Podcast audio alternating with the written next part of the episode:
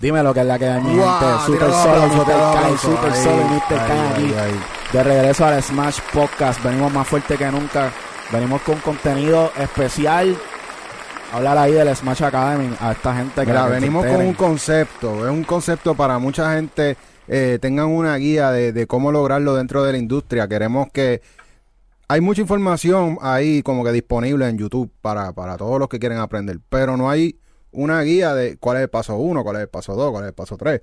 So, nosotros estamos trayendo este concepto como una academia para desarrollar artistas, productores y, y crear una comunidad para que se puedan crear muchas colaboraciones entre ellos. Bueno, y para los que obviamente se están enterando ahora, porque esto es como que una premisa de lo que va a venir en Smash Hits. eh, esto es una comunidad donde vamos a estar compartiendo contenido de nosotros exclusivo, o sea, estamos hablando de samples, estamos hablando de pistas, vamos a estar colaborando con los mismos productores y artistas, vamos a tener compositores también dentro de la comunidad, porque esto es una comunidad obviamente para desarrollar el talento. Y, y bueno, yo no sé qué más yo les puedo decir, pero Ah, algo bien importante que queremos incluir también es que no tan solo vas a aprender la parte musical y la parte creativa, sino la parte del negocio también, porque vamos a tener abogados del entretenimiento que van a venir a dar charlas, eh, orientaciones, hay mucha gente que no sabe qué hacer, mucha gente le pagan 100 pesos por una pista y no le dan más nada y la canción se pegó y lo único que cobraron fueron 100 pesos y nunca firmaron para el publishing, ¿me entiendes? Entonces, tenemos todo eso, además de la salud mental. Queremos ayudar mucho a los artistas y productores a- en, e- en ese proceso tan difícil que es la industria de la música, porque mucha gente se quita porque no aguantan.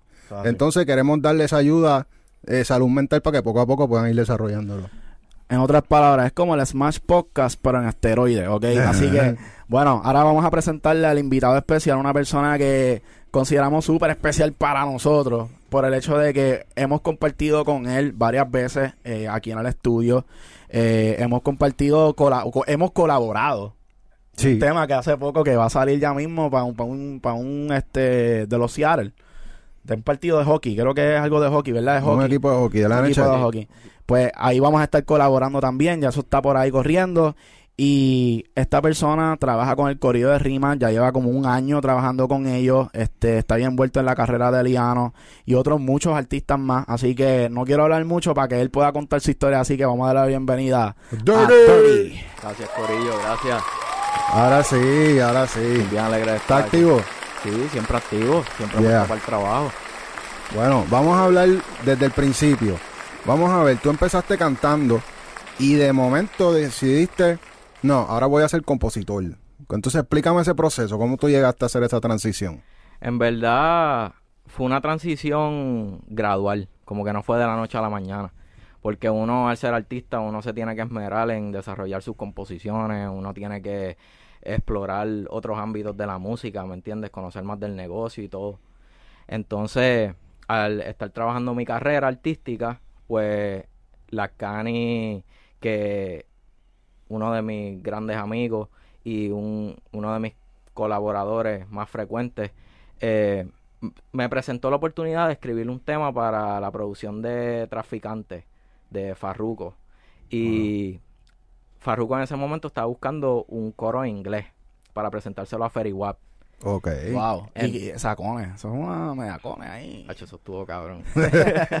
pues real, ese coro lo montamos y lo enviamos y fue como que bueno, que, que sea lo que Dios quiere y para encima, ¿me entiendes?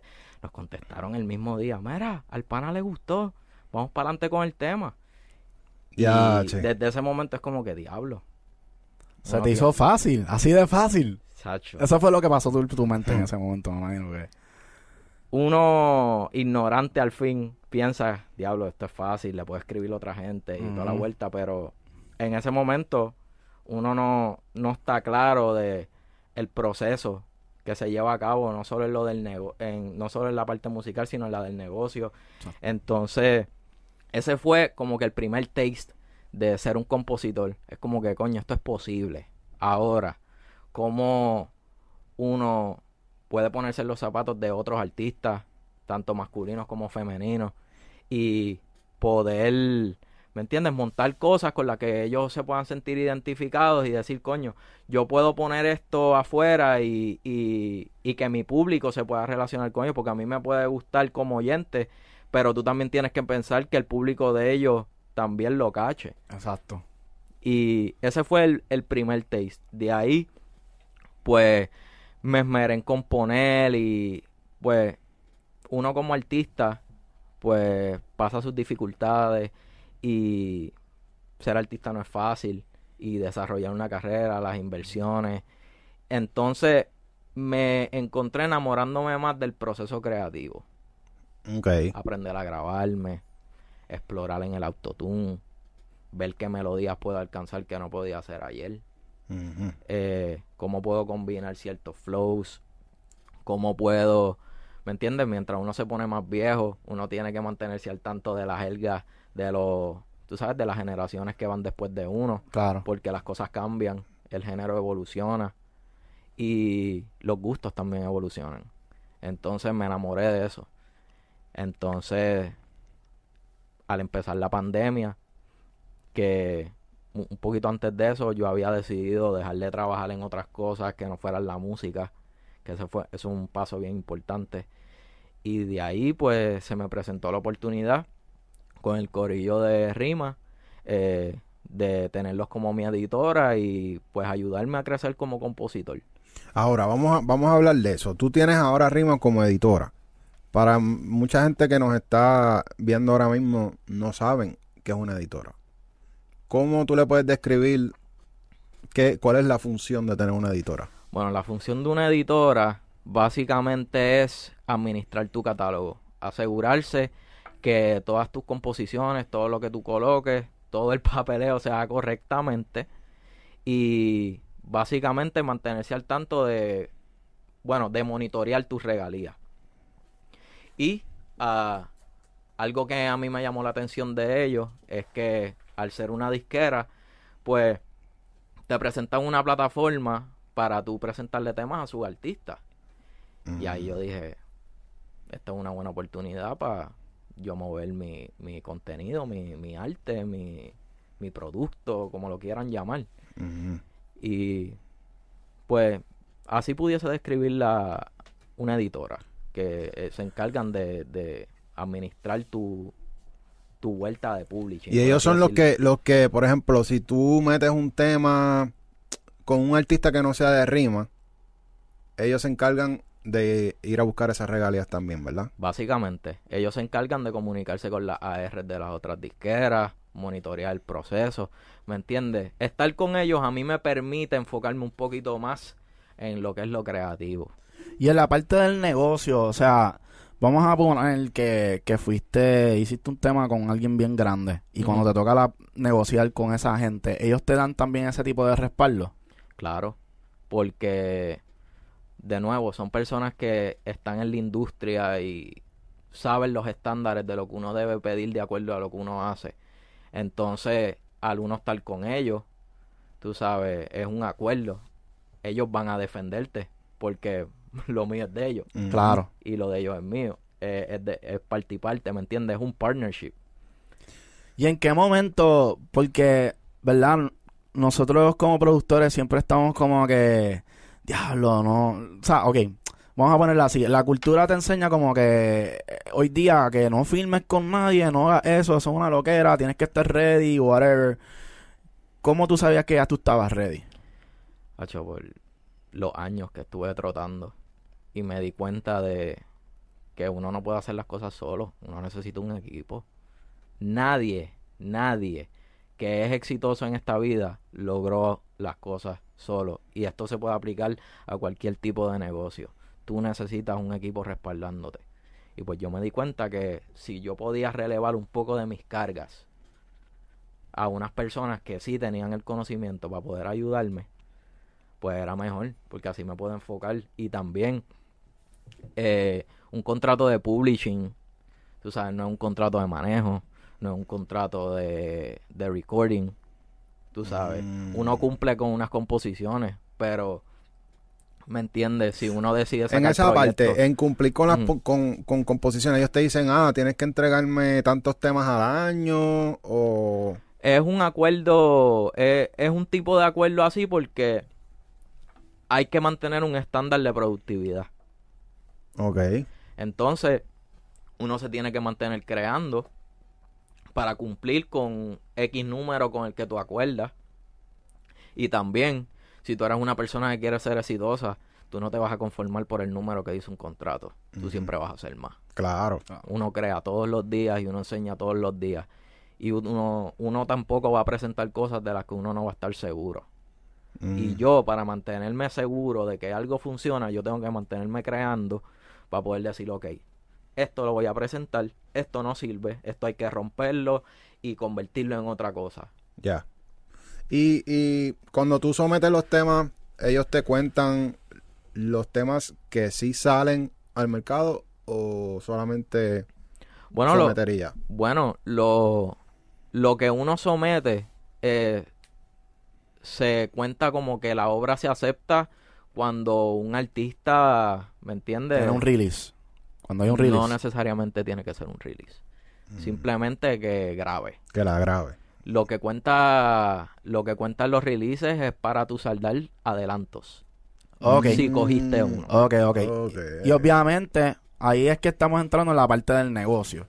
Y, y cuando hablamos del negocio, ¿verdad? Si a ti te dicen, por ejemplo, esto es hipotético, eh, tu contrato es de 10 temas, 100%, ¿verdad? Que tú, te- que tú hayas compor- com- eh, ¿cómo es? Compose, eh, Compuesto. compuesto, eh, 10 temas al 100%, que obviamente uno nunca compone todo al 100%, siempre Claro. uno está dividiendo. So, uno va acumulando puntos hasta que llegas hasta, ese, hasta esos 10 Correcto. temas del 10%, del 100%. Correcto. Correcto. Ok, ok. Porque, de nuevo, el arte de componer también viene en colaborar. Y eso es algo que estábamos hablando ahorita en el estudio. Eh, colaborar es bien importante. Porque también eso te ayuda a cumplir más rápido. Porque maybe tú no compusiste el 100% de la obra. Pero cuando tú estás con un corillo que le mete bien cabrón, tú vas a hacer cosas mucho más rápido. Y las ideas van a fluir mucho mejor. Y de momento, en una semana tú solo pudiste haber hecho tres temas. Y estás con un corillo que las ideas están fluyendo y las vibras están como son. Y de momento, en una semana montaste 12 canciones. Boom. Y eso lo hace frecuentemente, frecuentemente. Y es verdad que uno no va a montar 12 temas toda la semana. Ya, ya. Pero va a pasar de vez en cuando. Y e- esas oportunidades de juntarte con otros compositores te la brinda Rimas. Sí, me la brinda rima, pero también a mí me gusta branch out.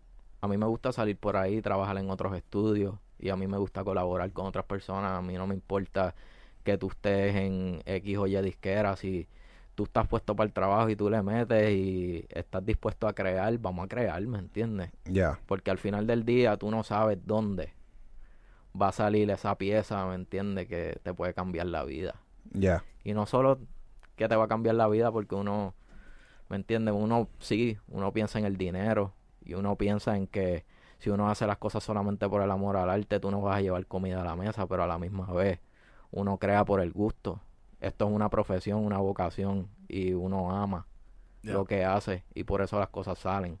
Por eso uno puede vivir de esto. Porque tú amas lo que haces y le vas a poner empeño y siempre vas a dar el 110%.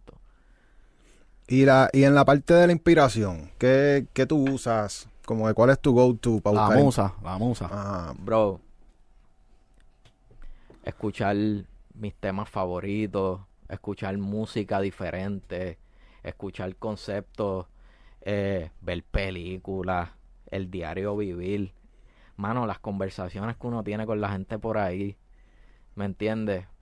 Ser empático y, ¿me entiendes? absorber. absorber, ¿me entiendes? Pero uno también tiene que ser selectivo con lo que uno absorbe, porque de momento te empiezas a rodear de ciertas cosas y de momento empiezas a hablar de esas cosas solamente. Como que tienes que mantener la mente abierta, pero a la misma vez tienes que ser selectivo y tienes que saber a dónde quieres ir y qué es lo que quieres Eso, transmitir. eso para mí yo creo que es como que lo más difícil de ser compositor lirical. Como que como tú buscas esa musa tratar de salir de la, de la, de lo normal, porque obviamente a veces uno, pues, como tú dices, empieza a janguear con ciertos tipos de corillo, o a lo mejor es- empiezas a escuchar cierto tipo de música que solamente habla de unos temas específicos y eso puede traer problemas a, a largo plazo. Uno puede ser que a lo mejor te, tra- te tranques y no, o sea, tengas un, un block, un Ujú. bloqueo y no puedes escribir más porque no quieres escribir más de lo mismo, pero es que no tienes más nada que hablar. Ujú. Y lo otro es que pues estás haciendo más de lo mismo y es un poquito difícil como que tú sobresalir del montón y quizás cuando uno empieza a hacer cosas con temas completa- completamente diferentes a lo que todo el mundo está hablando, pero que sea, rela- o sea, re- que la gente se pueda relacionar lo suficiente como para quiquear con ese tema. Exacto. Y la cosa es que los bloqueos siempre van a pasar. Porque cuando uno se mantiene trabajando todo el tiempo, va a llegar un momento que, tú sabes, tu mente se te puede quemar, la mente es un músculo. Y por eso es bueno distraerte en otras cosas y poder saber como que, ok, voy a parar, me voy a coger un descanso, necesito refrescar las ideas, necesito refrescarme yo, mi salud mental, que muchas cosas, ¿me entiendes? El, la musa es verdad que uno no puede depender de la musa al 100% de estar, "Ah, yo tengo que estar 100% inspirado de esta manera o X o Y cosa, porque hay momentos que uno tiene que ejecutar. Entonces ahí, pues, uno busca alternativas. Y viviendo en Puerto Rico, el tema que más como que te sale, lo primero que te viene a la mente así como que para escribir, ¿qué temas son? Las mujeres. Hacho, cabrón, las mujeres son la mayor inspiración de todo, cabrón. Y el maleanteo, Y ellas son las más que, que consumen la música. Claro, las babies son las que son, 100%, esa es mi mayor inspiración. Y creo que la mayor inspiración de todos los que hacemos música aquí en Puerto Las Rico, baby. las babies. 100%. Full. 100%. Omar Coles está de acuerdo. Seguro que sí. Saludito a Omar Coles, que viene duro por ahí Eh. también con su IP. Pues sí, mano, las baby, en verdad. Y pero el maleanteo también, porque estamos rodeados de, de todas estas cosas en esta isla, ¿me entiendes? Eso es una duda que yo tengo. O sea, eh, todos sabemos que la música de alguna, de alguna manera influencia a la gente. Claro. Eh, al igual que, como dicen por ahí, que mucha gente piensa que las películas no influencian en nada, pero yo pienso que sí. Este, Sí. porque si uno se va a ver la película de este, ¿cómo es? Fast and the Furious, uno sale con la fiebre de ir a la calle a, a- a- aunque tengas una guagua, vas a ir a la calle a, a chillar goma, Vas a ¿entiendes? salir chillando goma en Ajá. parking de plaza. Por eso, ¿cómo tú, cómo tú ves esto que, que está pasando, verdad? Porque obviamente sí es una realidad en Puerto Rico todo lo que está pasando con esto de, de que el maleanteo y eso, y eso es real, igual que hay muchas cosas más que pasan en Puerto Rico, igual que el sexo es algo bien aquí que se, por lo menos en la música se habla mucho. Este, ¿tú sientes que hay que prestarle más, más atención a eso? ¿Hay que mejorar como sociedad o...? Mira, ya hay cosas que están fuera de nuestro alcance en el sentido de que siempre, la calle siempre va a estar. Por, ¿sabes? El, la crianza, todo en el hogar, muchas veces no importa porque hay personas que no se crían en la calle y terminan involucrados en la calle. Como hay gente que se cría en la calle y no quiere nada que ver con la calle. Al final del día, eso es ese ser humano y las decisiones que toma. En cuanto a la música, la música, las películas, eso es arte, es una expresión de lo que nosotros tenemos a nuestro alrededor. Y siempre van a haber intérpretes que tienen, que, que van a transmitir eso. Y mi pensar puede ser un poco controversial, pero yo pienso que todo tiene que tener una representación. Lo bueno y lo malo. Tienen que haber artistas que le canten a la calle, porque hay personas que van a estar en ese punto de vista y es lo único con lo que se van a relacionar. ¿Me entiendes? Le cantas de paz y amor y hay gente que vive en guerra y no se van a identificar. ¿Me entiendes? El hay gente que, sin embargo, por ejemplo, fuera de la música secular está la, la música cristiana. Hay gente que le dedica su vida al Señor, ¿me entiendes? Y tienen que tener una representación, tienen que tener artistas que representen su punto de vista y pues eh, puedan llevar al mundo esas alabanzas para ellos poder cantarlas y poder llenarse de regocijo y de gozo. Gente que son unos bellacos, que somos todos. y necesitamos música para chingar. Sí, Nos enamoramos, necesitamos música que le cante el amor.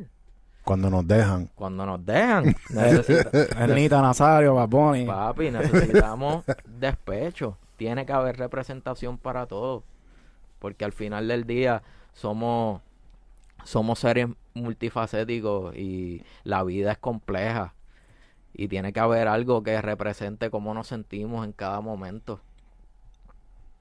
Eso es así. ¿Tú piensas que en Puerto Rico hace falta más escuelas de música? Para que la gente pueda canalizar sus energías. Bro, yo pienso que sí. Y yo pienso que no hay suficientes talleres eh, que estén a la par con lo que está pasando en la actualidad. Sí, eh, yo, yo que estoy 100% contigo ahí. Porque algo que yo me di cuenta es que los sistemas, vamos a ponerlo de música, aquí en Puerto Rico, todavía al sol del día, el programa está diseñado de una manera que es para tú entrar a una persona que va al conservatorio a estudiar música clásica. Exacto. Aquí hay como, como, pues un, un gap de lo que realmente es lo que se consume y de lo que vende en el mundo. Entonces estás creando como que sí, está cool, a mí me gusta la música clásica y, y pues es bueno fomentarla y eso, pero no, siento que el gobierno, de- que sabiendo que se está haciendo mucho dinero de la música y especialmente de artistas de Puerto Rico, debería como que, tú sabes, como que tal vez crear programas fomentando, quizás puedes involucrar la educación también de eso, de como que no todo tiene que ser maleante y qué sé yo, pero que, que sea como que un poquito más de música más actual, de lo que está pasando, música comercial. Es que el problema que yo pienso con el sistema es que es algo que estaba también hablando ahorita con Omar en el estudio, es que la industria en los Estados Unidos y no solo, in- no solo la industria musical, otras industrias hay gente joven. Y aquí hay un chorro de gente mayor que no quiere salirse de un pensamiento anticuado, entonces van a querer regirse a lo que ellos crecieron, que ellos piensan que era lo mejor para ellos. Entonces tú vas a traer un chorro de chamaquitos a un sistema con el que no se sienten identificados. Entonces hay que, ¿sabes? Hay, hay que traer más, más juventud, hay que traer cosas frescas, porque al final del día está bien saturado todos estos sistemas y las escuelas tienen que traer programas nuevos, currículos nuevos. No solo las escuelas de música, las escuelas normales. El mundo ya no es lo mismo. Ya. Entonces no todo el mundo puede ser doctor, ingeniero y Abogado. whatever else, y abogado. De hecho, aquí, aquí se, aquí se gradúan muchos ingenieros. Aquí no hay trabajo suficiente para ingenieros. Yo estudié ingeniería y yo me tuve que ir cuando yo fui a buscar trabajo. Bro, yo soy psicólogo. Y aquí no hay trabajo para psicólogos. Y aquí hay pacientes, demasiados pacientes. Aquí hay trabajo. Sí, aquí Sí, hay trabajo. hay Aquí trabajo. hay trabajo. Lo que no hay es dinero. El gobierno no invierte o, o quizás la gente no invierte. No hay esta... esta... Sí, porque prefieren ponerle estatua de Ponce de León para atrás antes que arreglar los boquetes en la calle. Exacto. Vamos a hablar de eso, de, de la psicología, del mental health, que es un que es, es algo que, que estamos viendo últimamente. Britney Spears, una cantante sumamente exitosa, tuvo que batallar problemas en su vida. No sabemos si fueron las drogas, quizás sí, tienen que ver, obviamente, porque a uno lo medican y cuando va al psiquiatra o algo así, como Ella la hacían tomar unas medicinas que no la sabía. hacían bien. Pues. Ajá, y eso era el pay. Igual, igual pasa con muchos, muchos artistas. Vamos a hablar también de artistas aquí en Puerto Rico, que no hay que decir nombres, pero sí lo vemos y es un problema. Como que, no la, sé. La salud mental en general no se, tra- no se está tratando de la manera correcta. Entonces, por ejemplo, aquí en Puerto Rico, de nuevo, hay muchos pacientes y hay psicólogos, pero lo que no hay es los espacios, los talleres, no, no hay suficiente atención porque y de nuevo aquí hay mucha gente muchos psiquiatras que no trabajan por vocación no quieren ayudar lo que quieren es recetarte par de pastillas para que te salgas de la oficina y hacerse par de pesos y cobrarte el plan y ya Ya. entonces la salud mental es algo que también a nosotros los hombres por la cultura machista latina que papi nos enseñan que nosotros los sentimientos nos los tenemos que guardar y no podemos expresar debilidad y un montón de cosas entonces tú tienes un chorro de chamaquitos que prefieren desquitarse haciendo otras cosas negativas, prefieren meterse droga. Hay gente que opta por el suicidio. Y realmente es porque no... Y si uno busca ayuda en un centro, te catalogan como un loco. O eres débil. O si tus panas mismos se enteran de que tú fuiste, ah, ya lo, tú sabes de fulano de tal, como que por ahí está, está el bullying, como que... Te la montan. Y no sé. Yo, yo pienso que eso es un área que, que también puede mejorar. Hay, hay espacios para mejoría en todo, pero al final del día, si seguimos dando círculos en la misma mierda y seguimos votando por la misma gente, que lo que quiere es echarse chavos en el bolsillo y no quieren. Y eso, eso es algo que las disqueras yo siento que deberían enfatizarle a los artistas en ayudarlos eh, con la salud mental. Siento que las disqueras no, no se preocupan por eso, eh, teniendo un artista que hoy está empezando y mañana es súper famoso y no sabe cómo bregar con esa transición. Sí, eso debe ser sumamente difícil. Tú no poder, tú estar un día en tu casa y que al otro día te fuiste viral y que cuando vas a la calle puede ser positivo como puede ser negativo, este, y tengas que escuchar todo esto, tú sabes, como que no es tan fácil. Sí que de momento tú estás en tu casa tranquilo haciendo música, quiqueando con tus panas y dos semanas después, papi, no puedes ir ni a plaza. Ya. No puedes ir a comprarte ropa, no puedes ir al cine, no puedes hacer nada, no puedes vivir una vida normal. Entonces, eh, es la cultura de, es la cultura de los trabajos también. Porque de nuevo es una industria como cualquier otra, ¿me entiendes? Lo que esperan es producción para poder cumplir con la demanda. Y en el caso de la música, papi, hay demanda con cojones. Y si tú no cumples, papi, va a haber otro chamaquito ready para llenar tu espacio. Está cabrón porque ya la- las canciones están muriendo bien rápido. Eso Sí, esa presión es dura. Sí. Tener que estar haciendo temas todo el tiempo así como que tan rápido. Bro, pero eso también tiene que ver con las redes sociales. Porque las redes sociales ahora, el span de atención de las personas ya no es de 3, 4, 5 minutos, que como quiera sigue siendo poco. Ahora las redes sociales, TikTok, Instagram, tú sabes, el contenido te, te lo empujan en masa y estos videos lo que duran es de 15 a un, de 15 segundos a un minuto. Ya. Entonces, eso, tú sabes, es un medio de tú distribuir contenido. Es un medio grandísimo donde tú expones la música. Entonces la gente ya está acostumbrada que si entre los primeros 15 segundos del tema te pueden dar hasta un minuto, tú no los cachaste, te jodiste. Bueno, estamos diseñados ya como productores a pensar en esos primeros segundos porque sabemos que lo- la- las redes sociales tienen un truco. Entonces uno está haciendo un tema y nosotros no, porque acuérdate que cuando tú estás haciendo el video en YouTube, esos primeros 30 segundos, tú tienes, tú tienes, literalmente tienes 30 segundos para llamarle la atención a la persona. Y quizás hasta 5 segundos yo diría, porque la gente tiende como que a escuchar los primeros 3 a 5 segundos y ya le dan skip a, a ese video. ¿verdad? Y como que lo mismo te puede pasar en Instagram o en todos lados con los swipes y qué sé yo, pero estamos tan acostumbrados al, al sistema que nos obliga para poder vender más. Exacto. En verdad, todo esto está diseñado para consumo rápido, consumo rápido, consumo rápido. Y nosotros, si no cumplimos con eso, también esa es otra presión que tenemos encima. Porque ahora muchas veces cuando tú te encuentras creando, tú creas con eso en mente y tienes eso en la parte de atrás de tu cabeza y tus libertades creativas son menos. Y seguir la estructura también en los temas, ¿verdad? Que, ah, saber cuándo entrar el coro, cuándo entrar... Pero también eso uno se deja llevar porque es algo que fíjate, habíamos hablado hace una semana y estaría cool seguirlo hablando aquí. Que lo- los temas que más se han pegado en el mundo, muchos tienen acordes similares, las estructuras son similares, que también es un patrón de lo que la gente le gusta. So, también uno crea con esa necesidad de que esto es lo que a la mayoría le gusta, es lo que busca en un tema a la hora de, de capearlo.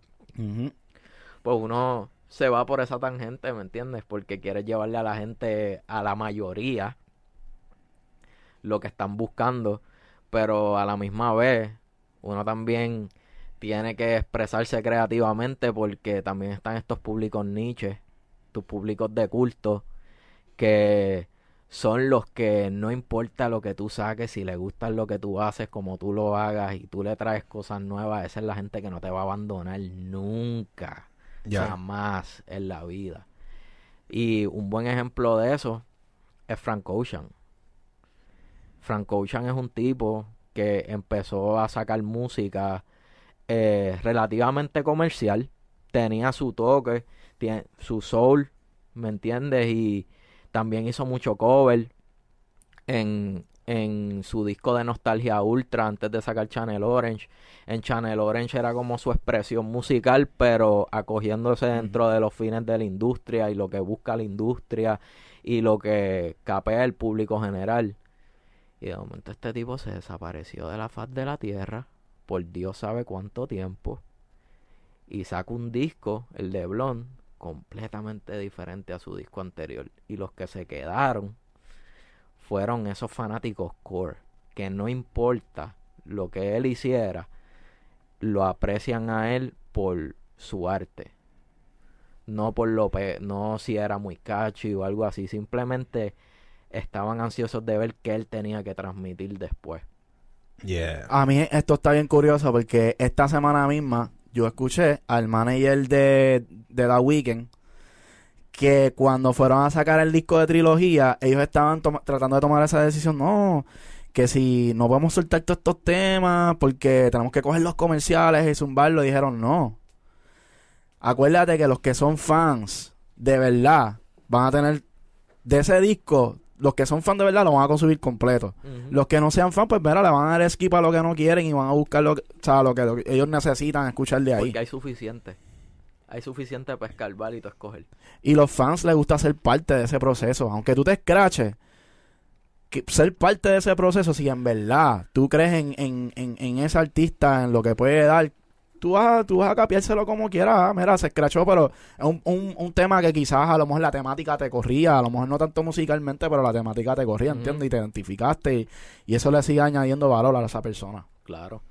Hacho, pero si tocamos el disco de... Si, si tocamos la trilogía de The Weeknd, bro, eso es un masterpiece. Ese disco, yo me atrevo a decir que influenció a toda la generación de nosotros. O sea, de... Hasta de artistas que están saliendo ahora que son mucho más chamaquitos que tú y que, que ustedes y que yo, ¿me entiendes? Y como quiera escuchan eso y... Porque la música cabrona transciende.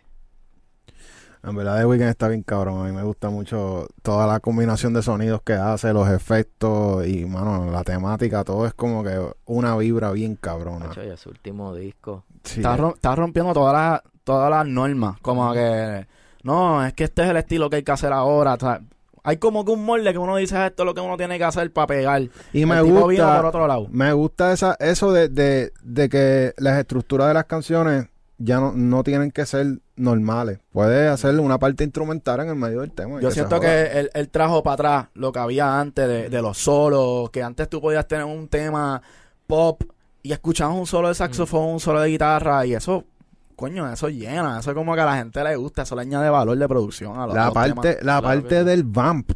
Hay mucha gente que no sabe qué es un vamp. ¿Tú sabes qué es un vamp? Nope. Cabrón.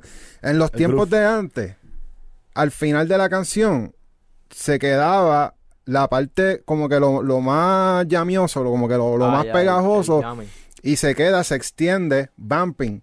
Y se le hacen unos coros especiales y se le hacen wow, wow, y pum, Ya. pam, y le- se cambia, cabrón. Y hay veces que terminabas el bump y de momento decía, diablo, eso suena bien cabrón. Entonces de ahí picoteabas eso y lo ponías al principio y de momento ese se convertía en el intro de tu tema.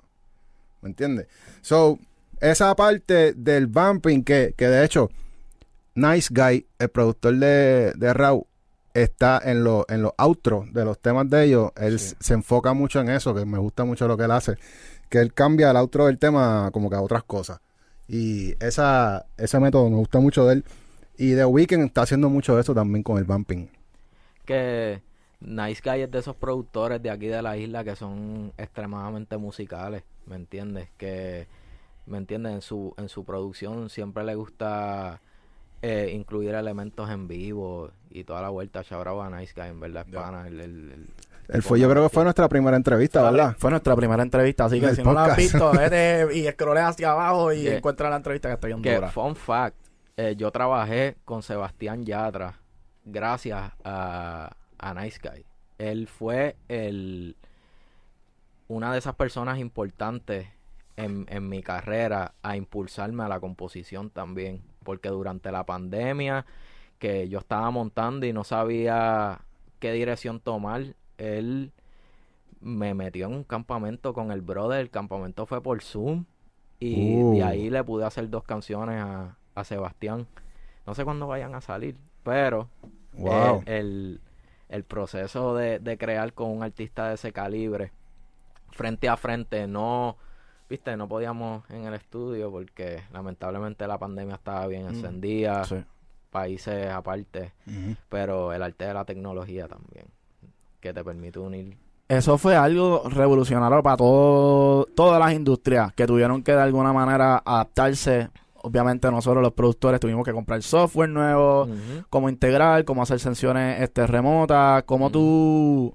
O sea, cuán rápido se te hizo adaptarte al cambio y, y obviamente ya sabemos que tuviste éxito, pero ¿cómo, cómo fue ese proceso tuyo?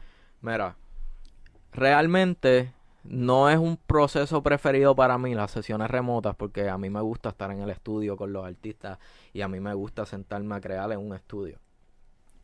Pero dentro de la necesidad, uno se sale del comfort zone.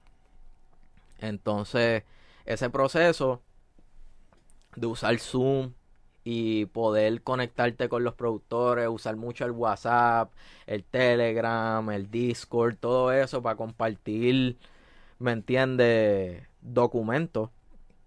Pues es cool y también hay muchas herramientas que ahora mismo se me olvidó el nombre de una, pero hay un plugin eh, que les debo el nombre, pero ese plugin tú lo pones en En uno de los canales de... en tú lo pones en el canal en los canales que tú estés trabajando en la sesión de Pro Tool, Ajá. bro, y ese plugin te tira un link y tú aprietas ese link y tú puedes escuchar la sesión eh, live.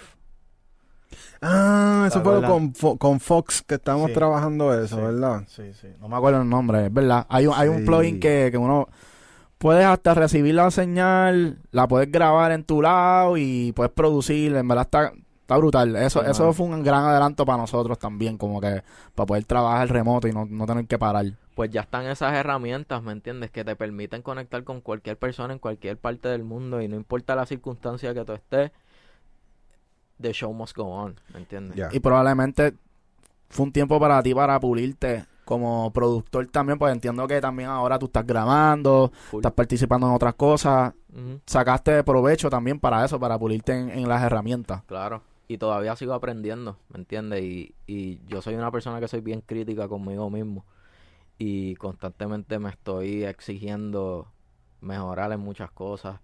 Y, y nada, ese, ese proceso fue bien bonito porque me siguió demostrando la posibilidad de, de lo que uno puede lograr si uno se esmera y le dedica tiempo. Porque, por ejemplo, si tú estás trabajando un full time 40 horas fuera de la música, las probabilidades que tú le puedas dedicar las horas correctas a, a, a lo que tú realmente amas, y esto aplica a cualquier otra cosa, son bien poco probables.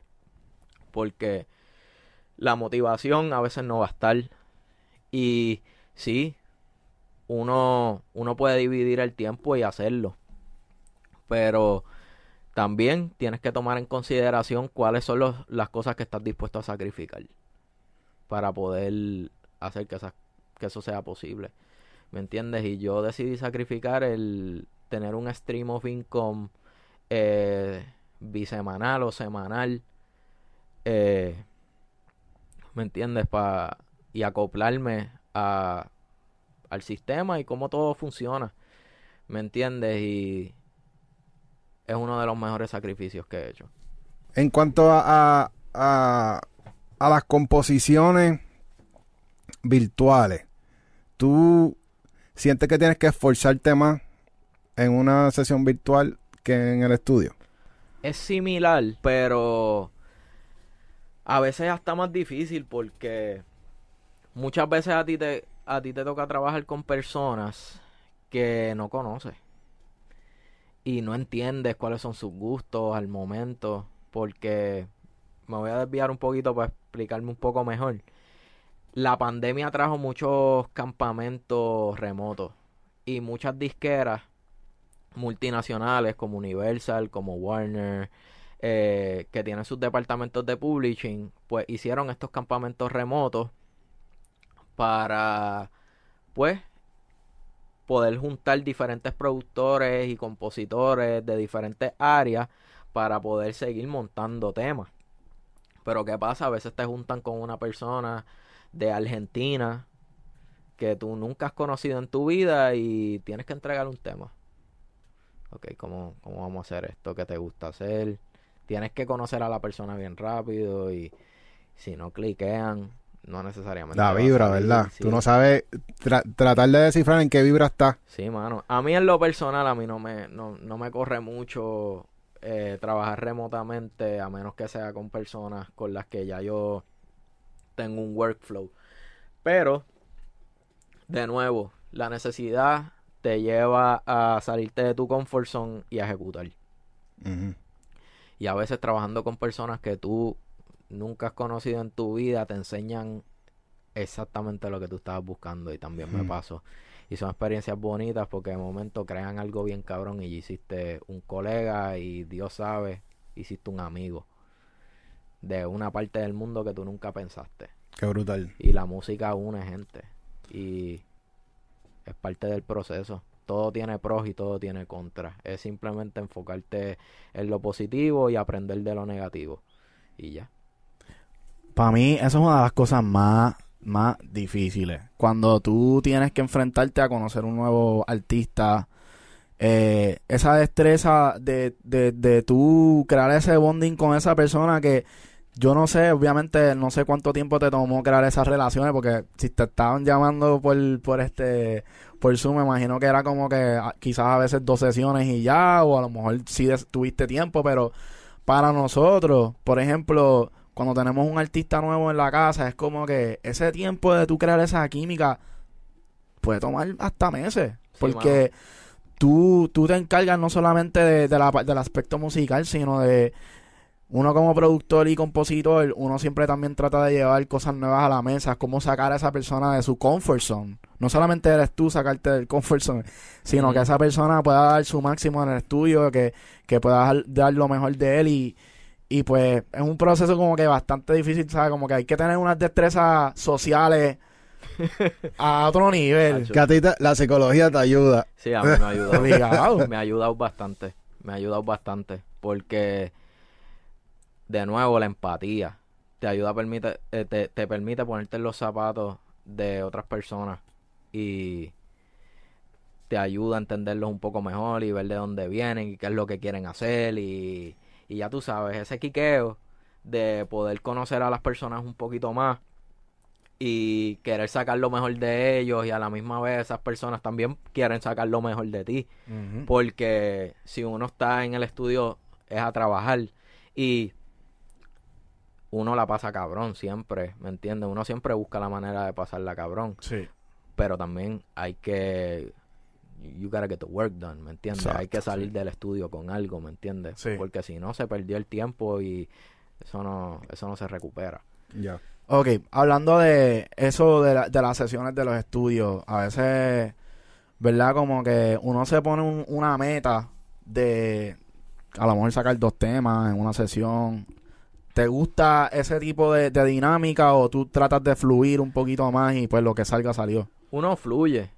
Tú sabes, si, si hay un si hay unas metas, eh, uno trata de cumplirlas, hacer lo mejor posible, de sacar esas ideas. Pero de nuevo, si tú creas algo y todo el mundo lo está sintiendo al momento, es mejor salir con, para mí es mejor salir con un tema cabrón, completo, que salir con tres referencias que de momento vas a tener que, ¿me entiendes? Cuadrar otras sesiones para poder ir terminándolas poco a poco y después decir como que eh, maybe no me gustan tanto y solo me gusta una versus si salió algo que todo el mundo está sintiendo y todo el mundo está motivado y quiere seguir trabajando, a veces si uno fluye, se termina haciendo ese tema solamente porque tú vas a querer seguir añadiéndole input, input, input, input. Hay días que uno está en, lo de- en las de crear mucho. Eso se trata de fluir, en verdad. Al final del día, cuando tú llegas al estudio y tú hiciste algo que te gusta mucho, tú no vas a querer dejar de trabajar eso.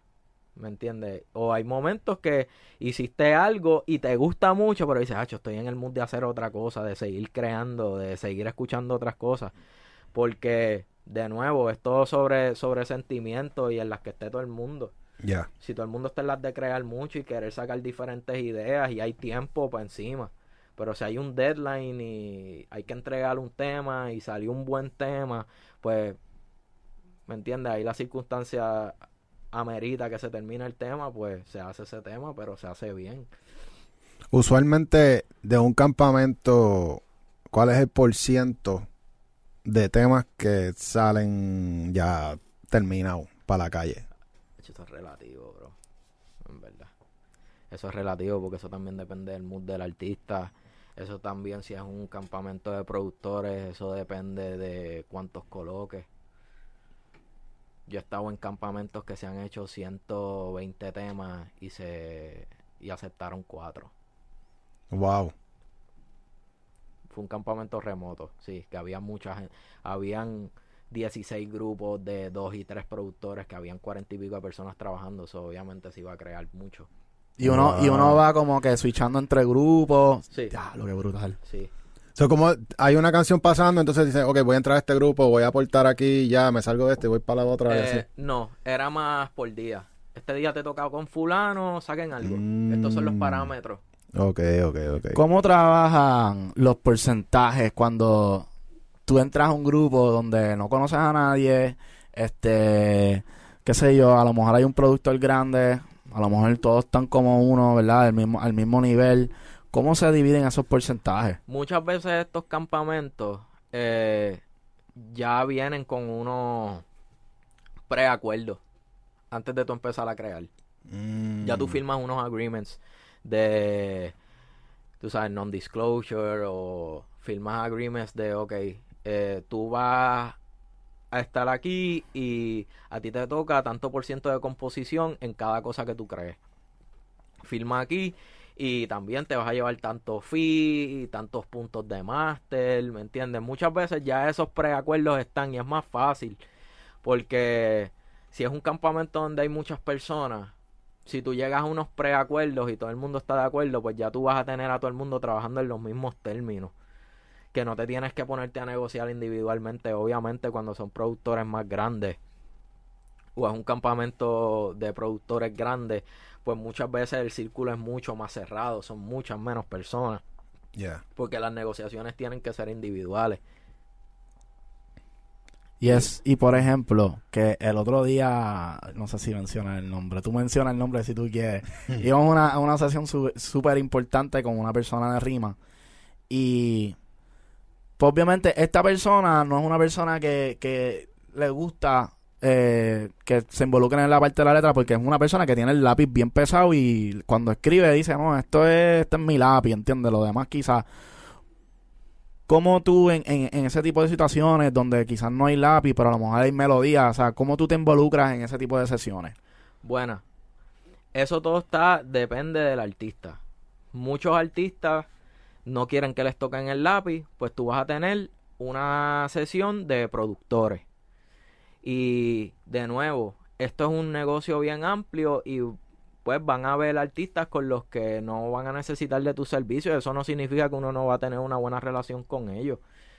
Porque uno nunca sabe cuándo las perspectivas puedan cambiar o cuándo se pueda dar la oportunidad de colaborar en otra cosa.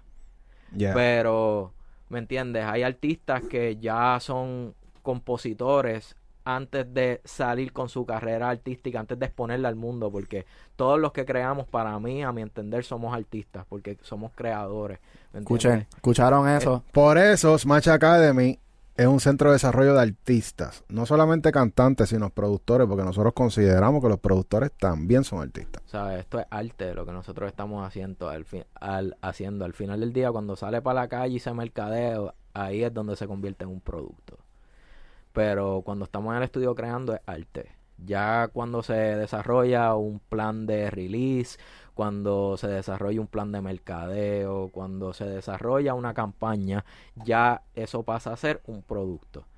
Entonces, de nuevo, muchos artistas, eh, intérpretes, cantautores que hay en el género, antes de salir con sus carreras artísticas, se enfocaron en componerle a otros artistas, so, son bien celosos con su letra y tienen ciertos parámetros con los que, ¿me entiendes? Ellos siguen al pie de la letra porque les funciona y es lo que les, les ha permitido llegar a donde están.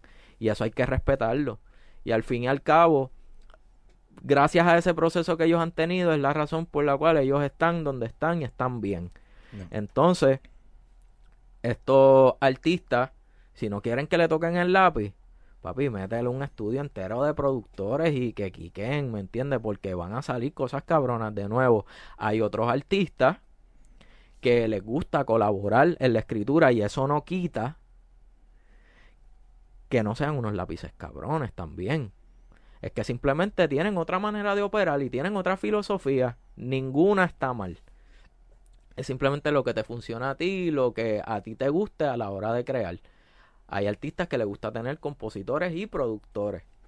Y ahí entramos al tema que ahorita mencionamos dentro del estudio, donde vemos temas sumamente grandes y cuando tú vas detrás de los créditos es un equipo masivo. O sea, no estamos hablando de que lo escribieron tres personas, no, estamos hablando de 10, 15 personas. Ujú. O sea, que no hay un, no, hay, no es como que hay una estructura de, en términos de, de, de cómo tú te quieres desarrollar, sino como que si tú lo que quieres es tratar de hacer un palo bien grande, ¿por qué no colaborar con otras personas que quizás pueden poner tu producto más arriba? Claro. De nuevo, eso cae en la filosofía del artista en su manera de operar. Hay artistas que han creado palos solos. Pero la historia ha probado que también muchos palos top, top, top, top, top tienen un grupo de compositores y productores trabajando ahí. De nuevo, nada, Despacito. Exacto. nada, eh, nada está escrito en piedra. Lo que te funciona a ti, te funciona a ti. Entonces, de nuevo, artistas como Beyoncé, artistas como Rihanna, eh, Michael Jackson, el mismo Drake, ¿sabes? Han colaborado en la escritura, tú Ya. sabes. Y hay otros que no. Y eso está bien también, ¿me entiendes? Se les aprecia a todos por igual porque al final del día todos hacen algo que muchas personas se pueden identificar con eso. En mi caso, a mí me gusta colaborar. Y para una, un escritor o artista que esté empezando a, a- a tratar de someter temas para a ver si se los compran o, o un artista grande los coge, ¿qué consejo tú le das como que algún proceso como que empieza así, haz así, entrega esto? ¿Cómo, cómo tú ves esa vuelta? Bueno, yo el primer consejo que le daría es que sea genuino. Uno. El segundo consejo que le daría es que esté al tanto de lo que está pasando en la actualidad. Que hable de cosas que muchas personas se puedan identificar. Tú sabes, que sean, no estoy diciendo que sean temas generales porque los conceptos son específicos. Pero lo bonito de los, conce- de los conceptos es que son situaciones específicas que le pueden pasar a cualquiera. ¿Me entiendes? So, que, que se enfoque en ponerse los zapatos del público, ¿me entiendes? De que si este tema la, la- un hombre, una mujer, eh, un niño, un, ¿me entiendes? De acuerdo a lo que esté construyendo, una persona mayor, sea lo que sea, si está haciendo algo pop, se puede identificar con esto o lo puede cantar porque es algo que pudo haber vivido o puede vivir. Porque puede ser algo en el futuro y tu imaginación te lleva, "Acho, a mí me gustaría que me pase algo así. ¿Me entiendes? O esto es bien, esto es algo que yo solamente lo entiendo. Y de la manera que yo estoy diciendo estas cosas, ¿me entiendes? Solamente lo entiendo yo y maybe mi círculo cercano. eh, estoy haciendo un tema de chistes internos. Ya. Mm. ¿Me entiendes? Te tienes que enfocar en, en, en que la gente entienda lo que tú lo que tú estés sacando por ahí. Y tercero, no te roches porque un tema que se pudo haber hecho hace cinco años, va y lo cogen ahora y funciona. Lo he visto pasar. Reciente. Sí. A nosotros nos, pa- nos ha pasado con Sí. pistas de 4, 5 años atrás. Sí, nos pasa. O la pista de los migos del tema Stir Fry que la hizo Farrell. Ese tema salió como en el 2017-2018. Esa pista Farrell la hizo en el 2004. Y a diablo. Diablo. Cabrón, 14 años. Esa pista estuvo sentada en una computadora sin hacer absolutamente nada. No voten, no voten las pistas, reciclenlas, guárdenlas ahí. Suban las a Beastars. Sí. También, que ahí, la- ahí las, ahí las encuentran en YouTube. ¿Sabes? Si tú no sabes cuándo algo puede funcionar. Ya. Tú no sabes cuándo algo que tú tienes puede ser lo que alguien esté buscando. No te puedes rochar, maybe estás adelantado. Es por la vibra también. O maybe te atrasaste y tienes que esperar que eso Que vuelve el ciclo. vuelva, que, que el ciclo pase y vuelva a caer en moda y tengas que, Ya. pues, darle un update para que se escuche actual. Cuando tú ves ese tipo de tendencia donde tú te sientes como que estás en contra de la corriente, y estoy hablando de nosotros, porque nosotros tuvimos un producto que, que pues era bien tropical cuando salió, fue para la época de Tebote, donde el mundo estaba emo. Todo el mundo lo que quería era dejarse de su jeva, todo el mundo yo soy solo, yo soy soltero, yo no quiero amor, bla, bla. Nosotros estábamos una, en una vibra sumamente happy, acabamos de llegar de Miami. Y esta vibra era de, tú sabes, metiéndole Sandunga, sandunga, sandunga sandunga. tropical. Y no sé si, obviamente, uno, uno, todo el mundo tiene su proceso, nosotros tenemos nuestro proceso y nosotros le dimos como tres años, tú sabes, a un proyecto donde siempre, desde que comenzamos, nos sentimos que íbamos a encontrar la corriente, independientemente de que si es el proceso o no, whatever. Pero, ¿en qué momento uno tiene que decidir, decir, mira, en verdad, la gente no quiere escuchar este tipo de música, o a lo mejor la gente no está ready para escuchar este tipo de música? Let's change, tú sabes, vamos a cambiar el camino, vamos a irnos por otro lado. Yo pienso que hay que estar pendiente a las tendencias, pero a la misma vez, si tú vas a irte por la ola, si te vas a ir por esa tendencia, tienes que hacerlo a tu manera y darle tu toque. Porque tampoco puedes sacrificar quien tú eres por un negocio. En verdad. Eh, y tampoco es que yo he tenido el, el mayor éxito en este punto de mi carrera porque estoy en un punto bastante joven todavía, considero, de mi carrera. Dios sabe lo que me depara en el futuro, pero seguimos trabajando y por hasta ahora han pasado cosas positivas porque seguimos trabajando y cada día por la perseverancia, ¿me entiendes? Se- uno se encuentra en lugares donde a veces uno no piensa, nu- nunca se imaginó y y y es bonito. Pero lo que me he dado cuenta es que uno siempre, uno tiene que darle a la gente lo que quiere, pero tienes que hacerlo a tu manera. Tienes que ser tú en el proceso de, de, de complacer a las masas con la música, ¿me entiendes? Si tú quieres hacer algo popular, sí, ok, ¿en qué está la gente? Está un poquito oscuro, cool, pero como quiera, si tú eres tropical, papi, es una noche en San Juan. No es una noche en Nueva York o en Alemania, o en- ¿me entiendes? Tú vas a hacerlo sonar por como tú quieres y quien, quien tú eres y no te puedes salir de eso porque si pierdes tu esencia te vas a, te vas a convertir en otro más del montón. Entonces, ¿qué, qué tienes que ofrecer? Exacto. Ahí está lo difícil. ¿Cómo, cómo sonar diferente siendo similar? Yo pienso que ahí es que está el, el truco, ¿verdad? Y eso es, eso es lo que uno trata de masterizar todos los días. Porque, ¿me entiendes? Vas a crear mucho y van a salir cosas básicas, como de momento vas a crear un par de cosas y vas a decir, diablo, esto está bien cabrón, esto es exactamente lo que estaba buscando hacer hace un montón de tiempo, creo que lo encontré y creo que ya sé cómo hacerlo más a menudo. Duro. Bueno, mi gente, formación durísima. Durísimo. Eh, Dirty, gracias por visitarnos. ¿Algún consejo extra que quieras decir genérico de lo que te salga del corazón para toda esta gente que nos está escuchando? Papi, suscríbanse a Smash Hits 1, Boom. eh, Dirty PR en todas las redes sociales. Eh, aparte de la promoción, nada, sean ustedes siempre.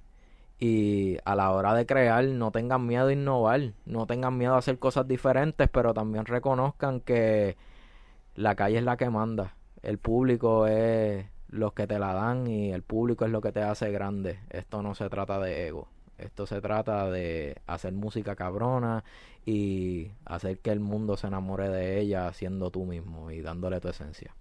Duro. Duro. Bueno, mi gente, ya saben, tienen que suscribirse al canal, como dijo Dirty. Darle a la campanita. Comenten si quieren más, si quieren sample pack, si lo que quieran de nosotros, lo vamos a hacer llegar. Eh, vamos a dejar también el link secreto. Esto es secreto, solamente la gente que está viendo este podcast se va a enterar. Eh, un link secreto para entrar a nuestro Discord. So, vayan entrando que vamos a empezar a soltar contenido bien duro. Así que hasta la próxima, mi gente. Smash Podcast.